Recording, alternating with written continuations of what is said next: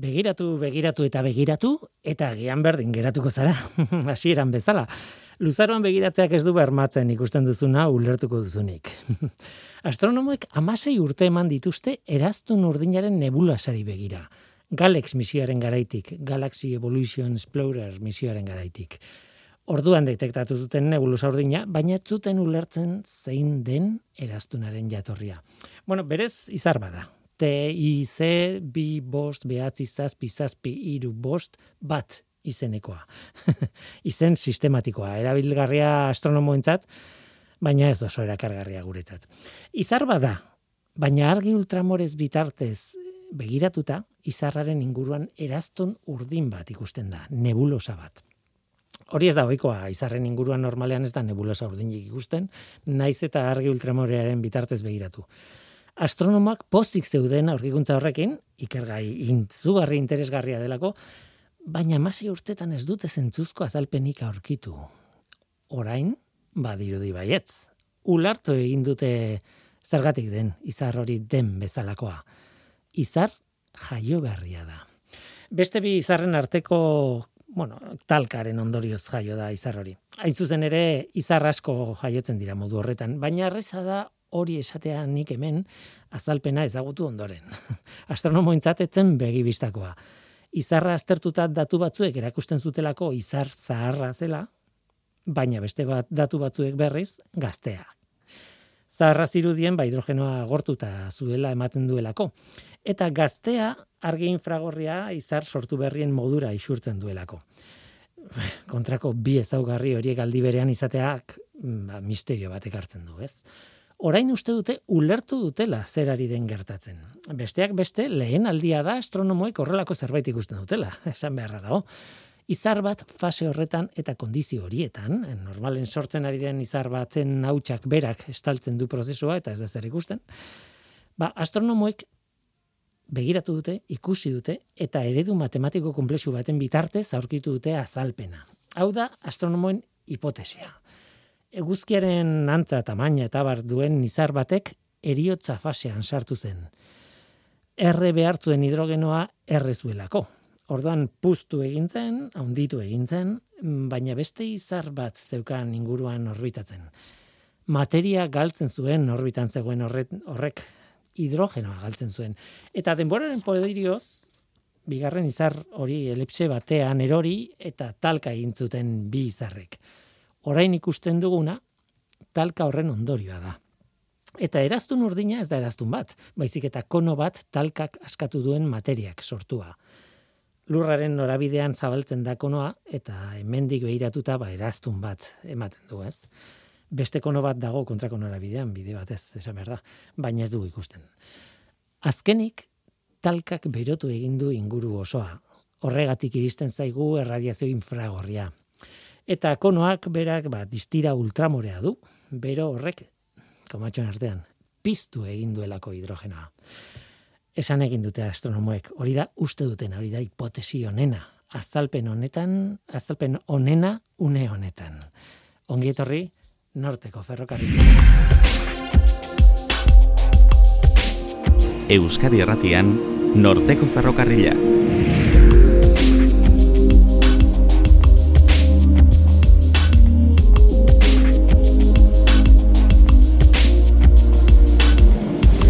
Kaixo denoi zer moduz, izar misterio txuak mundiala, ezta?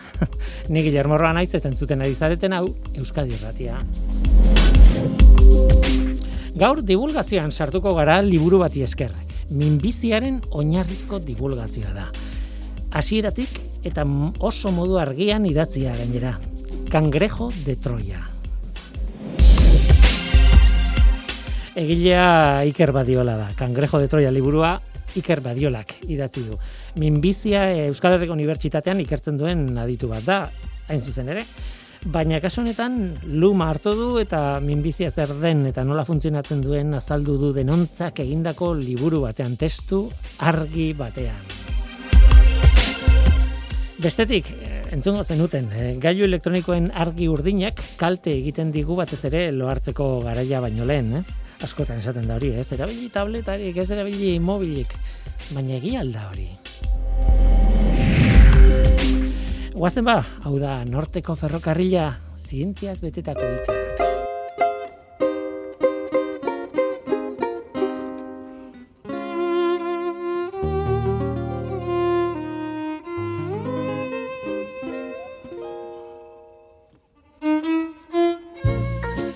Troia interesgarria zen, toki estrategiko batean zegoen, Bosforoaren sarreran, kostaldean. Hiri ura konkistatzea sekulakoa izango zen. Akeoak saiatu ziren eta dirudienez trikimailu baten bitartez lortu egin zaldi ospetsu baten bitartez. Troiako zaldia. Akeoek Troian sartu zuten zaldi ura, baina zaldi handi ura gudariz beterik zegoen. Troiakoek ez zuten hori espero, ez dakigu eh, alazan eta edo etzen izan, baina hori da kontatzen digutena. Zaldia existitu zen ala ez ez dakigu, seguruenik etzen existituko, baina Troia bera existitu zenik ere ez genuen pentsatzen, eta bapadean, hori garren mendearen hasieran aurkitu egin genuen.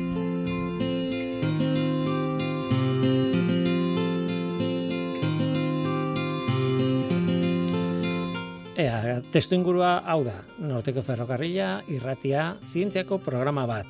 Zer ari da zientziako programa baten esataria, Troiako historiari buruz, eta Troiako mitoi buruz hitz egiten. Ba, Iker Badiola, Euskal Herriko Unibertsitateko Medikuntza eta Erizaintza Fakultateko irakaslea, eta Ikerlaria, kaixo ongitorri? Kaixo. Zertan ari naiz Troiari buruz? Zuke man erantzuna, mesedez. Bai, nik uste dut, ja, alegindu zarela nire liburu aurkesten, ez da? hori da, hori da. Eta ba... ez, da, ez da sekretua izan, ez, ba, sumarioan aipatu dut zure liburua, eta beraz, bueno, joko txiki, jolas txiki bat zen. Bai, oso polita, eh? Oso aurkezpen polita, asko gustatu zait. Bueno. E, liburuaren izenburua kangrejo de Troya da. Eta Troia tartean badago, eta kangrejok e, nola baite, karramarroak egiten dio referentzia minbiziari. Bai, e, ala da, izenburu honekin alegindu naiz bi kontzeptu ustartzen, eta alde batetik izenaren jatorriari egin diot keinu bat, eta izenaren jatorria da kankeros, grekeratik, hipokartesek, kristo aurreko bosgarren mendean, nola ikusi zuen basegola gaixotasun bat eta gaixotasun honen ondorioz gaixoak hiltzen ziren barruan egitura bat zutelarik. Eta egitura horra horrek zeukan karramarroaren itxura. Hortik eman zion e, kanzer kanzer kankeros oh. karramarro itzori orduan saldia esan beharrean ba, jarri diot karramarroa. Eta zergatik troia ba argita garbi e, kontatu duzun modun kontatu duzun moduan kondairak dio, mes, hor, e, saldi bat e, sartu zela e, Troiako iribarruan, akeoek e, utzi zutela trikimailu moduan, a, Troiarrek uste zuten jainkoek emandako oparien bat zela, eta barruan e, gudariak zeuden. Eta gudari hauek, ba, gauez irten ziren salditik, zabaldu zuten e, iriko arresiak eta guztiz e, gudari gehiago sartu eta guztiz untxitu zen e, Troiako iria. Beraz, e, metafora bat eginez, minbiziaren kasuan ere horrelako zerbait gertatzen zaigu gure barnean sortzen den gaitz horrek e, eragiten du eriotza. Hau da, gure zelulak dira gaiztotzen direnak. Hmm. Beste gaixotasun batzuekin konparatzen baldin badugu, batez ere kutsakorrak eta direnak, kanpotik datorkigu erasoa eta mm, kasu honetan ba, gaitza beharnean e, sortzen da. Horregatik, ustartu ditut bi kontzeptu horiek batetik e, jatorria eta bestetik ba, metafora hori eta orduan Troiako saldia izan beharrean bat Troiako karramarroa jarri diot izenburua. Niri izenburu mundiala iruditzen zait, eh? oso oso ondo moldatuta eta gainera bidea ematen dizu barruan e, testuan bertan hori aprobetsatzeko, ez? E, baina e, ez dakit nundik hasi, behar bada kritikengatik. E, iriakurri ditudan kritikak, edo, bueno, egia esan, jende ezagunaren kritikak izan dira, nire aldetik, baina oso onak izan dira, eta esan behar dut, e, kritikal e, divulgazio liburua den momentutik e, ideiak nola plazaratzen dituzun e, hori kritikatu daiteke, baina kritikatu daiteke baita ere da estiloa, ez? Nola baiteko estilo idazkera edo, ez? Eta niri bi kasuetan izugarri gustatu zait. E, eta entzun ditudan kritikak ere oso onak izan dira alde horretatik. Esfortzu berezi egin duzu, ez? Idazkera eta zer kontatu eta nola kontatu, ez? Bai, guzti hau gainera atalau galdera ondo datorkit apurba kontatzeko nundi datorren mhm. hasierako ideia, ezta? Gero behar bada izan ditut hor nire zergati, beste zergati batzuk baita ere, Mm, gizarteari eskintzeko behar hori edo mm. guzti hori, baina hasiera batetan guzti dator orain dela bos bat urte, ondarruko zintzearen giltzak divulgazio, zintzeari buruzko divulgazio elkarteak eskatu zidan, ea ingo nuen, e, emango nuen mm, aurkezpen bat minbiziari buruz, baina dibu, ikuspegi divulgatibo batetik. Eta lehenengoz, izan zen, lehenengoz eman nuen horrelako e, itzaldi bat horrek azken baten niri behartu ninduen ariketa oso mm, gogor bat egit, bueno, gogorra edo eh, lan nahiko mardul, nahiko mardula egitera dekonstrukzio bat. Hau da, gu nire arloa minbizia da, nire ikerkuntza, ikerkuntza arloa minbizia da, eta hor badaukat eskema mental oso komplexu bat.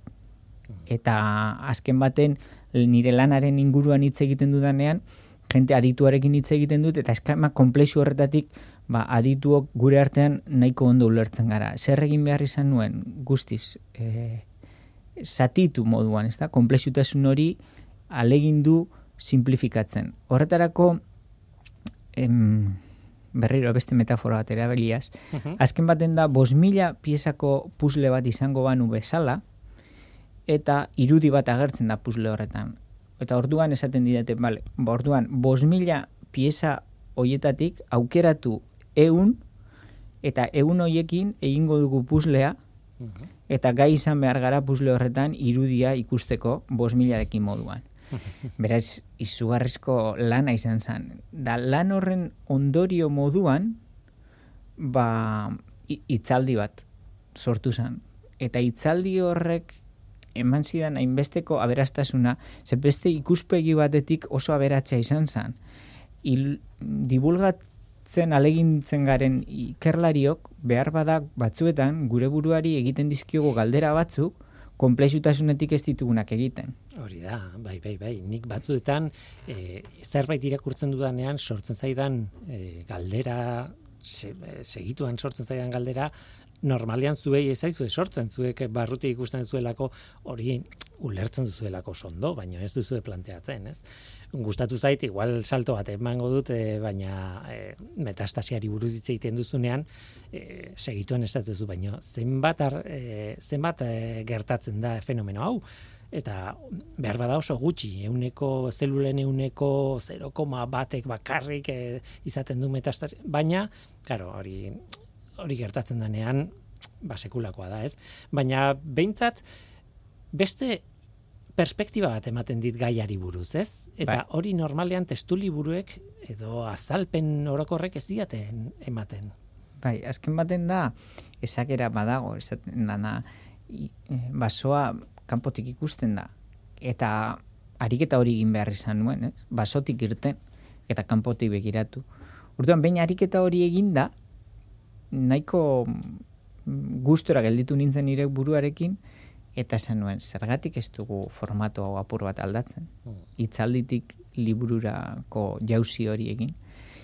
Eta, eta hortik etorri zen, eta lehen, lehenengo asmoa eta irmoena eta argiena izan zen, alegindu hau edo zein egitea eta behar bada hor dago erronka handiena eta nik gehien bat jende askori galdetzen diot.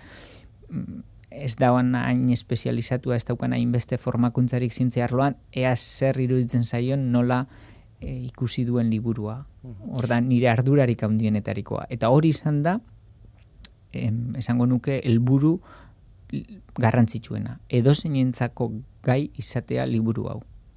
Egia esan, nik esango nuke, minbiziari buruzko divulgazio liburu bat dela, baina ez da bakarrik hori, lehenengo erdia, behar bada, biokimikari buruzko oinarrizko kontzeptuen liburu bat, osea, biokimikako liburu bat dago, bueno, gutxi gara bera, eh, erdiraino edo bai. e, kontatzen zu zer dien zelulak zer, e, zer dagoen zelulez gain kontatzen zu ze e, zuntz motak dauden e, barkatu eun motak dauden kontatzen zu e, ba ez dakit gero sartzen zara genetikan sartzen zara ADNa zer den zer erlazioa dagoen ADN eta proteine artean RNA e, zer fallatu dezaken eta ja zer fallatu dezaken horretan ja bideratzen duzu minbizi aldera ez baina lehenengo ez dakit zenbat kapitulo diren, baina bai. biokimikako liburu orokor bada oso ondo idatzi da, oso argi idatzi da. Lehenengo bostak edo, ez da? Bai, ez dakit, eh, bai. seguro, baina bai. Bueno, eskerrik asko zure ikuspegiagatik. eta bai, nik, bai, izango nuke lehenengoko bostak, eta berriro bueltatzen gara lehengora, ez da? Zergatik egin ditut lehenengo bostoiek behar bada, formakuntza zientifiko bat duena, edo naiz da formakuntza zientifiko bat ez izan, divulgazioan sarri dabilen pertsonaren batek esan dezake mm, hau soberan dago, ezta? Nik badaki zer den zelula, badaki zer den, baina mm, nire nahi hori bi motatako publikoari zabaltzea, alde batetik formakuntza zerbait izan dezakena edo eserrestuena, beraz azten naiz lehenengoko lau bost, bost, bost zei bat esango nuke ez, gai hoietan lehenik eta behin, guazen egitera e, kurtso askar bat biologiari buruz, biokimikari buruz, eta zel, zer dan zelula, zer, zela funtzionatzen duen zelulak barrutik, zer ez dagoen osatuta zelula, eta guzti hori dako igunean, orduan az gaitezke esan ez, eta minbiziaren kasuan, zer da oker gertatzen dena guzti honetan. Horregatik, ba, gainera, gogoratzen naiz liburu hau idazten hasi nintzenean, arlo desberdinetara zabaltzen hasi nintzen, mm, em, aulkulari desberdinekin, eta hasierako atala zan e, lehenengoko bos zei atala hauek, ez da, biologiari buruzkoak. Eta gogoratzen naiz, aditu batek, bere, gainera, bere iritzia, oso garrantzitsua zen iretzako esan zidan oso ondo ikarri idatzi duzu biologiari buruzko sarrera bat orain idatzi zazu minbiziari buruz orduan esan nuen guztia bukatu arte ez diot berri romango e, nik esango dizut e, hau iritzi bada baina iruditzen zaitala dela e, da, bueno, nik biokimika ikasi dut e, zera karreran eta nik kimikaria naiz eta oinarria behintzat jakin beharko nuke behintzat, ez? Eta dakigunari buruz irakurtzea ez dela soberan dagoen zerbait, baizik eta gustoko dugun zerbait. Laguntzen dugu beti daude xetasunak gauzak ideiak ordenatzeko buruan, naizta kontestua dakizun, eta beti dago ere, ba, espero duzun hori kontatzen duzunean, ba, gustora sentitzen zarela, ez? Orduan, nik uste dut, eh, naiz eta jakin honi buruz, Eh, ez dago soberan, hori nire aldetik. Baina e, beste gauza bat galetu nahi nizun, eta ahaztu baino lehen, ze beste kontu bat dago niretzat oso importantea, eta dia ilustrazioak. Nik hain zuzen ere lotura oso ondia dokat e, Bega Asensiorekin, Bega Asensio da ilustratzaile zientifiko bat, biologoa eta ilustratzaile zientifikoa, eta berak, e, bueno, e, montatu du, ar, koordinatu du, e, estatu mailan izan den lehenengo ilustrazio zientifikoko gradu ondoa e, hemen Euskal Herriko Unibertsitatean eta ni tartean nago berekin lanean eta mm, pila balio du eta aranun zure eskertatan aurkitu dut bega esensio. Bai, hau ere kontu bitxi bada, ni begarekin aspaldiko harremana dut, batera ikasitakoa gara, eta mm, momentu jakin batean, ba, hitz egiten az, ari ginen zerbaiti buruz eta ez dakin nundik mm, a, plazaratu nion edo e, kontatu nion nire proiektu hau.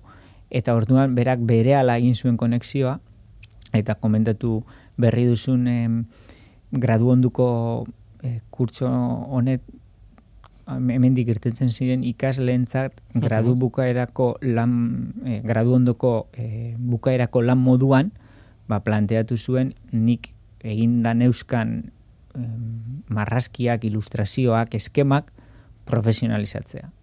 Eta hortik etorri zen Ainoa Kaporosirekin kontaktuan jarri zena Hau da, da ilustratzailea. O ilustratzailea, zure ikaslea izan dena. Hori da. eta, eta izugarrizko produktua e, lortu duena. Hau da, eurak gabe liburu honek ez zuen izango gaur egunean daukan kalitatea. E, nik bala nola ba, egin dituen eskema batzuk irudi batzuk, baina hor bai ez daukala formakuntzarik nik nire kabuz ikasi duena eta gauza asko behar bada gaizki ikasiak eta eurak eman diote izugarrizko buelta bat eta egin dute gauza bat guztiz profesionala eta horrela ikusten da. Eta gainera, jende asko esan dit, mm, liburua zabaltzearekin batera ikusten diren irudiak, mm adibidez oso konfiantzazko jendeak eta esan dit, hau zuzuk egin. Baina nik uste dut e, bai argita garbi izan behar dela, e, ilustratzaileen e, papera ilustratzaileek jokatu dezaketen em, jokatu dezaketena divulgazioan oso garrantzitsua dela gaur egunean. Hau da, badaude ilus, e, divulgatzaile batzuk ilustratzaileak direla eta hoiek ez dute beharrik izango, baina bagaude beste asko, ba, alegintzen garenak noiz binka divulgatzen, eta hor ilustratzaileen lana eta laguntza, nik uste dut oso garrantzitsua dela. Zergatik, ba, azken baten divulgazioak baduelako irudian oinarrututako kontzeptuak argitzeko behar izan hori. Hmm. Eta, kasu honetan, gaude hitz egiten, liburu honetan, egun da irurogeita mar horri eskaz, eta berrogei marraskin guru. Bai, bai. Berrogei eskema. Sekulako lana. Bai. Atara kontuak nolako pisua daukan horrekor. Hmm. Eta... Hemen dik bezarka dondi bat, hainoari. Bai, bai, bai, argi dago lan izugarria egin duela. Eta begari hainoarekin kontaktuan jarri zena. Hori da, koordinatzaile oso nada bega. Ilustratzaile ere bai, eh? baina koordinatzaile ere bai. Tira, bueltatu gaitezen minbiziaren gaira, eh, asko gustatu zait dagoela ez, bueno, kapitulu bati jarri diozun izenburua somos proteínas eta nik beti ulertu dut benetan gorputzean lan kimikoa lan gehienek eh, gehienak proteinek egiten dituzte. E, dira molekula batzuk lanak egiten dituzte. Pila bat oso ezberdinak eta eta failatzen dutenean problemak egoten dira, baina beste gauza batzuk ere behar ditugu, baina somos proteinas, asko gustatu zait. Eta horrekin batera, ba, ja, e, minbiziari begira, e, galditu behar dizut, aurkesteko, eskatu behar dizut aurkesteko guri, P berrogeita mairu proteina. Ez ditugu asko aipatuko behar bada, hemen irratitik e, izen pila bat ematea ez baita oso oso argigarria, baina behintzat P berrogeita mai, e, ber, P berrogeita mairu proteina aipatu behar da, eta berekin batera doan geneaz. Bai, behar bada historian, esango nuke, e, minbiziaren ikerkuntzaren historian izan duen paper garrantzitsu horregatik, ez? Lehenengotariko horla pixuzkoa izan zena. Gero, e, ez da bakarrik historian, historian izan duen pixua, baizik eta e, berez ere mm, ikusi da minbizi mota askotan e, hau agertzen dela guztiz e, desregulatuta. Eta hor, esaten dut badala e, zaintzailea, ez da? Gure genomaren zaintzailea. Honek esaten dio zelulari gauzak ez daude ondo, e, zuntxitu, autozuntxitu zaitez, edo, edo guazen konpontzera. Hau da, gaitza espaldin bada oso e, guzti zokerra, ba, guazen poliki-poliki hau konpontzera. Hori espaldin badabil, azken baten, hor mm, fabrika horretatik irtengo diren piezak, ez dira izango, ez dute igaroko kontrol kalitate hori, orduan ez dira irtengo irten behar diren bodukoak. Beraz, bai, mm, minbizia eta esaten baldin badigute esaidazu proteina bakar bat edo gene bakar bat, behar bada hau izango da. E, zelulen zikloaren kont bueno, kontrolatzaile ez dakit, baina bintzat e, neurri batean esaten duena edo e, noiz e, kopiatu behar duen bere burua zelula batek, noiz ez, eta ziklo horretan lan izugarria egiten duenen. Orduan, arazo oso ondiak daude egiten ez duenean. Azken batean, minbizia, badakit ez dala gaixotasun bat, pila bat dira, baina minbizia da, zelul, zelula bat edo batetik abiatuta, bere burua kontroli gabe kopiatzen hasten, hasten den gaixotasun bada, ez? Bai, hala da, eta kontu honetan, gustatuko litzaidake apur bat mm, azpimarratzea tumorearen esan dugu, zelula bakar bat azten da bere burua kopiatzen, eta hortik alaba irtetzen dira, eta batetik bide euskagu, lau, sortzi, amasei, eta horrela masa bat sortzen da. Uh Zelula ez osaturiko masa bat. Gero ikusten da, eta saltzen da liburuan baita ere, ez tala bakarrik eh, minbizi zelulez osatutako masa bat, baizik eta inguruko odolodiak sartzen dira, fibroblastoak sartzen dira, hor azkenean sortzen da horrelako organu itxurako zerbait organu bat izango balitz moduan. Organu batek ere badu bere inerbazioa, minbiziak ere izaten du, badu bere inerbazioa, badu bere odolestapena, badu bere estroma, hau da zelulaz kanpoko materiala, orduan sortzen da horrelako organu bat izango balitz moduan. Eta horretaz gain, esaten dugunean kopiatu dira, batetik bi lau sortzi, eta burura automatikoki datorkigu irudipen bat esaten diguna, ah, guztia berdinak dira, eta ez dira berdinak. Hor dago eh, minbiziaren mm, gauza garrantzitsuenetariko bat. Tumore horretan, masa horretan dauden zelulak desberdinak dira batzuk esten artean. Azpiklonak, azpipopulazio batzuk daude. Eta zerren ondorio da, lehen apur bat kontatu duguna, batek e, saltu gindu kontrola mutazio baten ondorioz, epigenetikaren ondorioz, mm, izan daiteke e, mila gauzen ondorioz, eta azte prozesu horretan, hain askarra da askuntza hori, eta ja izan du akats batzuk bere barnean, gero eta akats gehiago doala pilatzen. Eta gero eta akats gehiago pilatze horretan, sortzen diren ondorengoek, batzuk pilatuko dituzte akats mota batzuk eta beste batzuk beste batzuk. Hortaz, lort, azkenean sortuko dena da oso masa heterogeneoa. Eta hau oso garrantzitsua da esatea. Mm, masa heterogeno baten aurrean baldin bagaude, mm, izan daiteke estrategia terapeutiko batzuk funtzionatzea eta beste batzuk ez. Bai, egia esan gorputza oso komplikatua da. eta gorputzak baditu kontrol neurri asko gauzak gaizki atatzen dienen, ba, e, konpontzeko, edo zuk esan duzuna, ez? Zelula bat e, arazoak ematen dituela, ba, bere buruaz beste egiten du nolabait, apoptosia deitzen den suizidio hori, ez? Eta horrelako estrategiak baditugu, korputz osasuntxu batean, baina e, ba, horrek faiatzen dunean noski e, arazoak e, hasten dira eta justu tumore batean dauden zelulek arazo asko ematen dituzte eta zelula bakoitza bere bidetik joaten da, ez, mundu bada. Aipatu zu epigenetika eta epigenetikari buruzko kapitulo bat ere baduzu. Zer da epigenetika? Da, kontzeptu oso interesgarri bat. Bai, oso interesgarria da. Gainera honek apur bat epigenetika etorri da Lamarck eh, niko alboratua izan zen bere garaian, Lamarcki mm, ematera horrelako protagonismo apur bat, ezta? La markek esaten zuen adibide errez bat jartzearen, ba, jirafen kasuan. Jirafak azken baten lepoa lusatzen zitzaiela, ba, eurek egiten zuten e, lusatze horren ondorioz, ezta? Uh -huh. kanpoaldeak eragina izango balu moduan gure geneetan.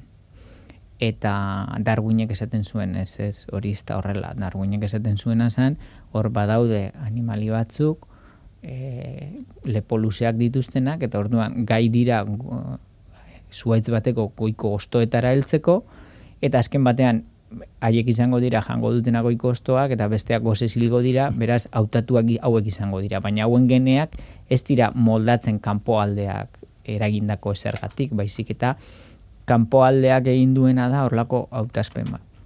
Orduan, mm, Lamarck alboratua izan zen, eta gero urteak urten poderioz, ba, joan gara, zintze azken baten hori da, ezta? Jakintza, jakintzaren gainean jartzea, eta momentu jakin batzuetan, uste genuena erabatera zela, ba, ez dakit kontra esan, edo, edo ba, jakintza gehitu, ez da? Nabardurak. Bai, bai.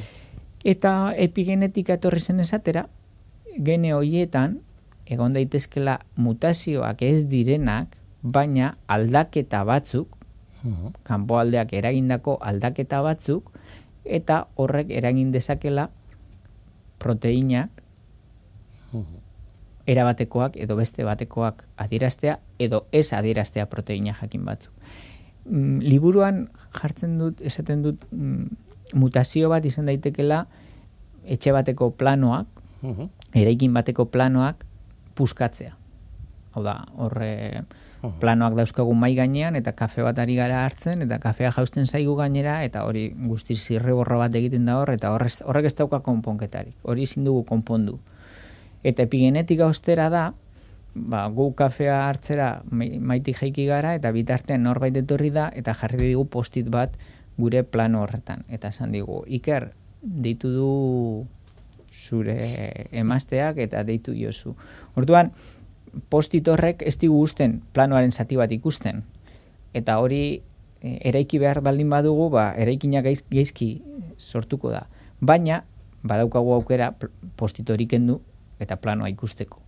Beraz, epigenetika apur bat hori da. Em, Gure genen gainean, gure ADN-aren gainean, egon daitezkeen moldaketak, moldaketak baina mm, ez iraunkorrak baizik eta mm, aldirenak agertu eta desagertu. Baina moldaketa horiek eragina izan dezakete azken baten proteinen adierazpenean. Mhm. Eta hori ikusi da gaur egunean minbiziaren kasuan oso presente dagoela. Hor badago denbora gehiagorekin badago roseto eh, efekto rose- rosetoko efektua deitzen dana mm, oso gai interesgarri bat norbaitek arakatu nahi baldin badu eta epigenetika oso ondo adierazten duena. Eta azken batean hauek moldaketa hauek kanpotik etortzen zaizkigu. gainera mm, gai bat oso interesgarria epigenetikarekin, baina ez gara sartuko, bestela hitz egin daitegin arituko gara da epigenetikako marka horiek eredatu ote, e, ot- eredatzen diren edo ez. Eta, bueno, hor kontu oso luze eta adibide mota askotako aipatzen duzu gainera Bai. e, bigarren mundu gerrako adibide bat, e, bueno, e, erberetan, eta bar. Bai. E, ez gea sartuko ze bestela. Bai. Jungo gara, ez? Baina e, nahi duenarentzat e, ari gara hitz egiten El cangrejo de Troya liburuari buruz, azken batean e, minbiziari begirada bat, e, minbizian aditua den norbait idatzia eta oso oso argi idatzia. Tira, e, aipatu nahi nuen ere bai, e, bueno, e, badaudela beste mila gai e, inguruan noski metastasiari buruz hitz egiten duzu, baina e, salto bat aurrera eginda zelula amei buruz ere hitz egiten duzu, zel zer diren eta ze zer ikusia duten, adibidez, e, minbiziarekin. Bai, eta hemen berriro atzera egingo dugu apur bat, eta esango dugu, lehen komentatu dut nola tumore bat, masa tumoral hori, direla zelulak, or- zelula tumoralak, tumore zelulak, eta horretaz gain badaudela beste zelula batzuk ez direla tumore zelulak, baina hor badaudela azpipopulazio batzuk. Eta azpipopulazio hoietan badaude batzuk direna minbizi zelulak eta daukate ama zelulen, zelula amen, ama zelulen ezaugarriak. Hau da, minbizia nik sarri nire ikaslei galdetzen diet. Minbiziaren ezaugarri bat esaidazue eta gehienak esaten dute. Kontrola galdu duen zelula bat, ondorioa. Bai, ados nago. Le, behar bada mm, ez, erantzunik mm, ez, ezagunena edo denok e, gutxi gora bera dakiguna, nik esaten diedan, diedan moduan trivialeko galdera baterako ondo. Eta orain, e, medikuntza ika, ikasle zareten einean, bigarren ezaugarri garrantzitsua zein da, zelula hauek desberdintzapen prozesuan atzera egiten dutela. Hau da, Espezializazio mailan atzera, ez? hori da. Mhm. zelula hauek mm, gehientsuenak e, azten dira desdesberdintzen. Hau da, ez dira hain desberdina, ez, ez daude hain espezializatuak. Eta zenbat eta desberdintzapen maila txikiagoa izan, tumorea orduan eta okerragoa da. Hau da, zelula hauek orduan eta resistenteagoak dira. Eta azken aldian, badago joera bat, esaten duena, ba, azpipopulazio hau dela benetan e, zuntxitu behar dena.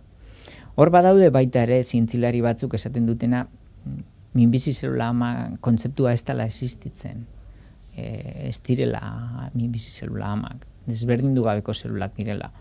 Egia da hori sarri asko Hortan ikusi dugula medikun batek idazten duenean ez nago esaten gaur egunan orain dela denbora asko desberdindu gabeko e, zelula ugari. Ez? Ja hor ez, implizituki ari ginen esaten, badagoela zelula ama itxurako zelula batzu. Azkenean izena jarri zaio, ezta? Izan daiteke historioan, historian zehar mm, modaren jarraipen moduan zelula amak zeudelako nahiko pilpilean ba, minbizia ikertzen duen zintzilariok hori aprobetsatuz izen hori jarri izana.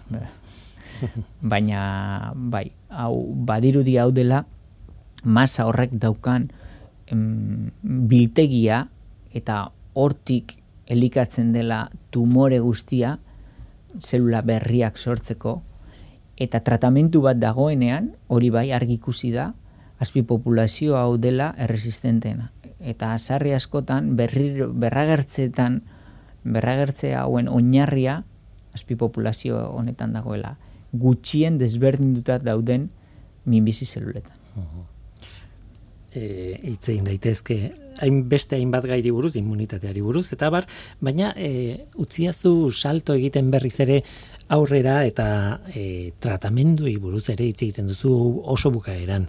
Bueno, oso bukaeran, bukaerako kapituloetan, behintzat, tratamendu klasiko batzu daude, denok ezagutzen ditugu tratamenduak, e, noski, radioterapia, kimioterapia, ebakuntzak eta tumorea kentzeko, e, denok ezagutzen ditugu inguruan e, ditugulako ba, gaixo asko edo batzuk, eta bar, eta nolabait hori da mm, kal, kalea, kaleko mailan ezagutzen ditugun tratamenduak edo, bueno, medikuntza, ez, e, minbiziari lotuta. Baina badaude e, beste batzuk eta zure kapitulu batek du izenburua itxaropena. mundiala da. Bai. Eta hor aipatzen dituzu izan daitezkenak eta badirenak. Eta hortik ere gainera iristen zara zure ikerkaira, ez? Nola baite zuk e, implikatuta zaude hainbat nanopartikulen e, sintesietan eta bar, e, ba, zuzen ere minbizia tratatzeko, ez? Hmm, bai, bai, gaur egunean gure taldeak baditu bi ikerketa lerro garrantzitsu, eta mm, alde batetik da mikro ingurune tumorala ditzen dioguna, eta hor eh, lehen aipatu dudana tumorea minbizi zelulak baino gehiago da. Hor badu inguru bat, inguru bat laguntzen diona, eta eta inguru hau behar bada kaltetzen baldin badugu, ba, tumore horrek arazo gehiago izango ditu aurrera egiteko. Beraz, hor eh, egin dugu nahiko lan, mm, ibili gara nanopartikulekin, nanopartikulak eta epigenetika baita ere, eh, mikroRNekin, eta lortu dugu neurri batean, bueno, mm, gure arloa da, eh, koloneko eh, ondesteko minbizia eh, gibeleko metastasira. Eta hor ikusi dugu, ba, nolabait, mikroerrenen bitartez, eh, hauek nanopartikuletan sartu, eta tumorea elikatzen duten odolodietara eramanez, odolodi hauek gutxiago astea, eta ondorioz tumoreak arazo gehiago izatea azteko. Baina, alata guztiz ere, jarraitzen du horregoten. Oda, lagunak entzen dizkiogu, elikadura mm, arazoak ditu, baina mantentzen da. Orduan, badaukagu bigarren ikerketa lerro bat, eta hor mm, sartzen gara minbizi zelula ametan. Eta esango genuke epe ertain edo luzera, gure helburua dela bi lerro hauen ustarketa egin eta hortik estrategia berriak sortzea. Eh, lehen komentatu dudana nanopartikula horrekin zehazki nanopartikulak eramaten du e, odolodi eta odolodiak osatzen dituzten zeluletara. Hor daukagu e, lehenengo produktua patente badago horretan eta horrek e, funtzionatu, funtzionatu du.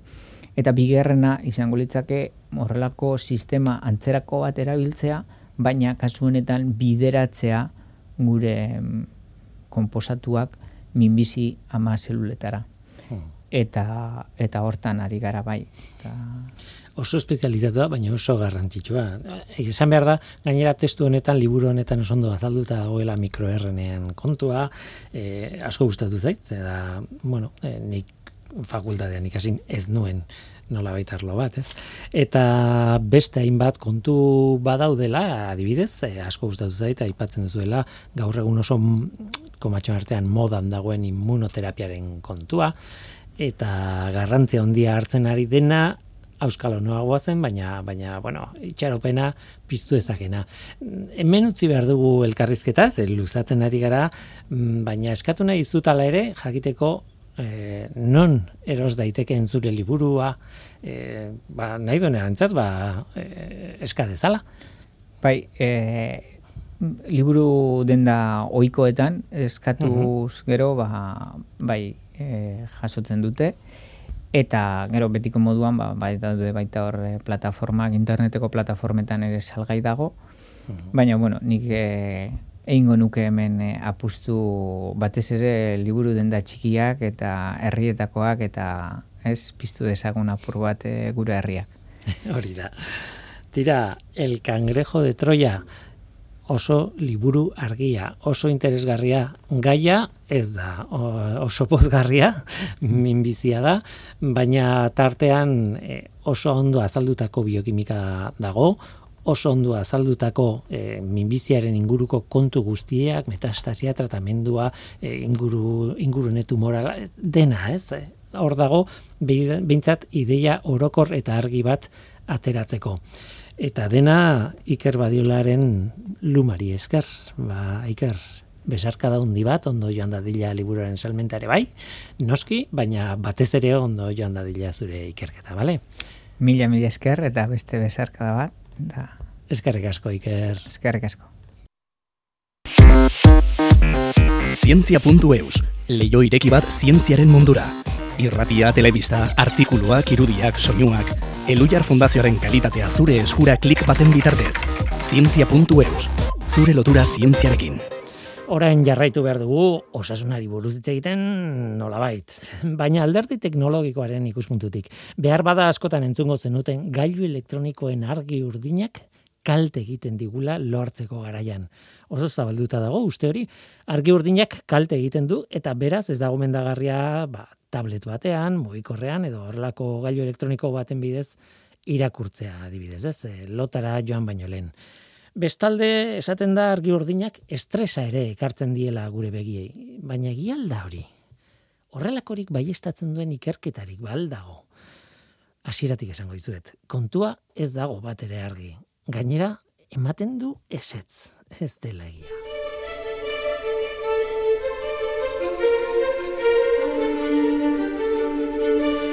Zer du argi urdinak hain susmagarri izateko? Ba, bueno, lehenengo kontua da, hori ederki dakigu, ikusten ditugun argi guztien artean, argi urdina da energia handienekoa.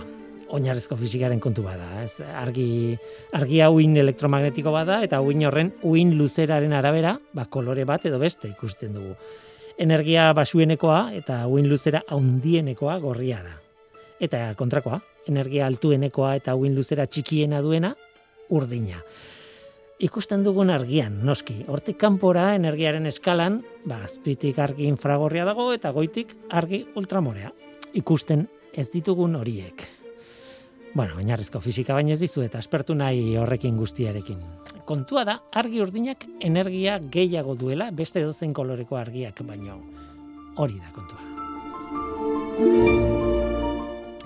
Orain, energia gehiago izatea nahikoa da gure loa eragozteko edo zailtzeko eta begiari estresa ekartzeko, ba horrazten dia ez ezkoak. Zergatik, ba nola esateko urdina ez dugulako asko ikusten.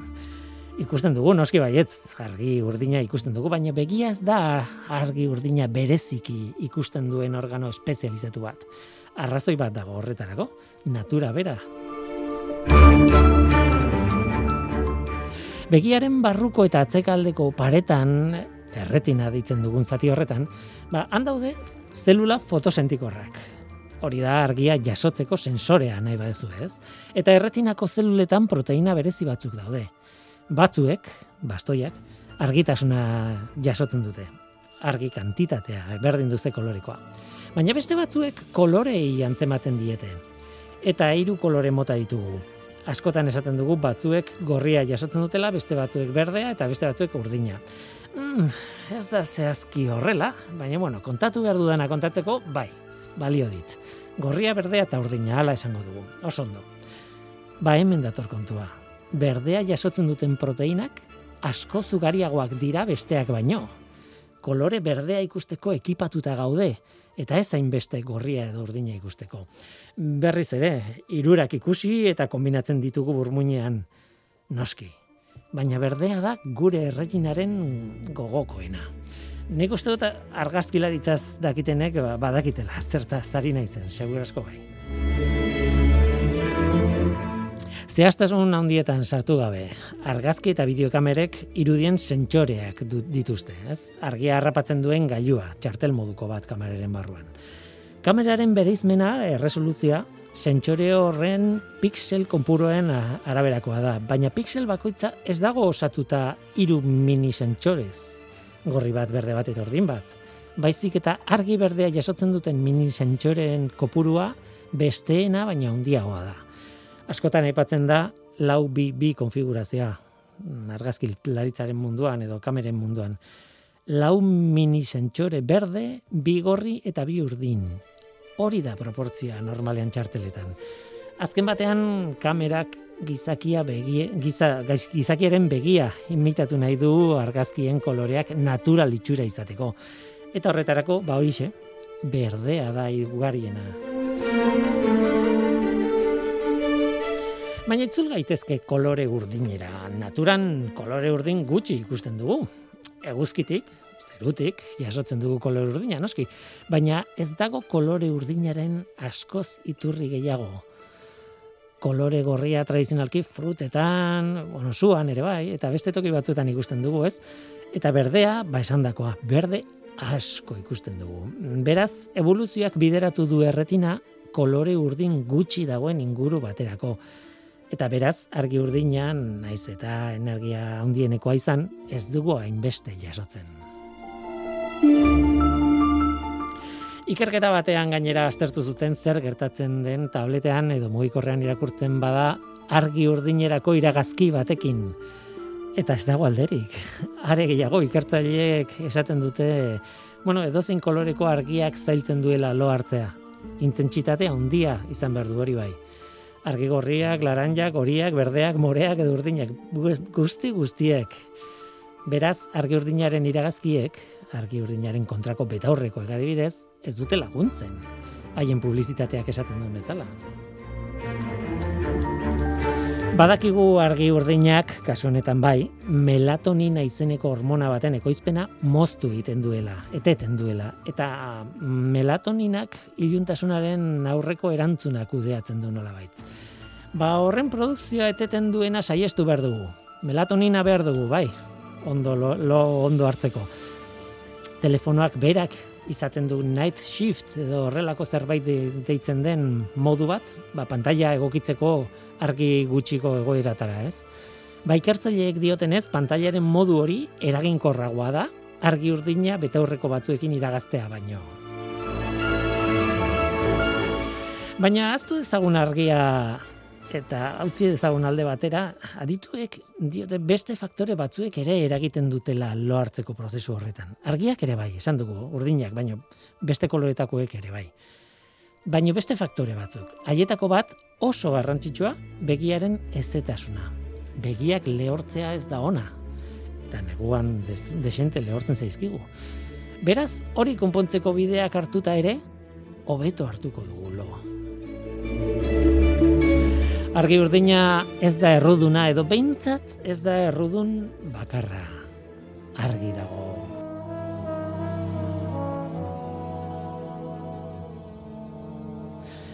Onaino gaurkoa gurekin Iker badiola eskerrik asko Iker eta baita zuri ere entzule idatzi nahi baduzu gu hemen gaude. Norteko abildua eitb.eus Teknikaria Mikel Olazabal izan da eta mikroren aurrean ni Guillermo Roa Eluiar zientzia taldearen izenean. Datorren astean gehiago orduratu ondo izan. Agur